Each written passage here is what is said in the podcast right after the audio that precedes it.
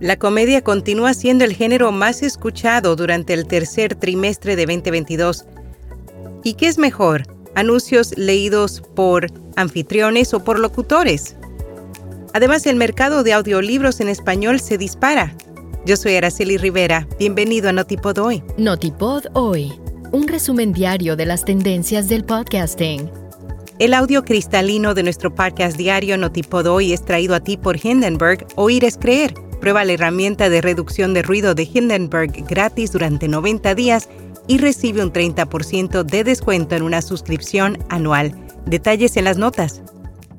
La comedia continúa siendo el género más escuchado durante el tercer trimestre de 2022.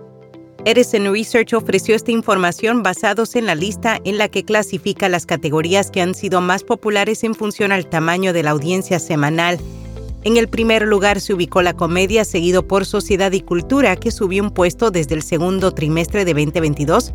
Para completar los primeros cinco puestos también se ubicaron Noticias, Crimen Real y Deportes. ¿Cuál es mejor, anuncios de podcast leídos por anfitriones o por locutores? NPR recientemente realizó una investigación para descubrir la eficacia de ambos tipos de mensajes de marca. Para ello, recurrió a la ayuda de Veritonic, quien comparó los datos de la encuesta. Encontraron que el 68% de los participantes expresaron una preferencia por los espacios de lectura del anfitrión. Sin embargo, en términos de recuerdo, intención de compra y participación, tanto los mensajes del presentador como los del locutor obtuvieron una diferencia de menos de un punto entre sí, mientras que los mensajes de finanzas leídos por el locutor superaron a las lecturas del anfitrión para el recuerdo en un 6%. RSS.com es almacenamiento de audio ilimitado, distribución automática a los principales directorios, monetización, análisis de multiplataforma, un sitio web gratuito y más. Haz clic en las notas y prueba rss.com completamente gratis. Según una encuesta realizada por Morning Consult a finales de octubre, el 46% de los oyentes de podcast dijo que prefería consumirlos con video en comparación con el 42% que dijo que prefería escucharlos sin video.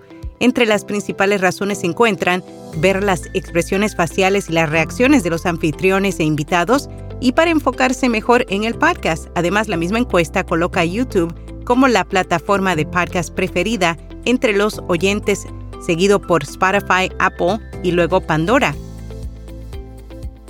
Según el informe Spanish Audio Markets Growth Report que fue elaborado por 212, el crecimiento de la industria de la palabra hablada, audiolibros, podcasts, audioseries, audiodramas, etc., ha ganado una posición firme en los mercados de España, Latinoamérica y Estados Unidos hispano, Además, entre sus principales predicciones prevén más de 25.000 audiolibros y 100.000 podcasts en español a finales de 2023 y se pronostica que el mercado de los audiolibros en español en los próximos años llegue a 26.6 millones de oyentes en 2026, generando unos ingresos de 590 millones de euros.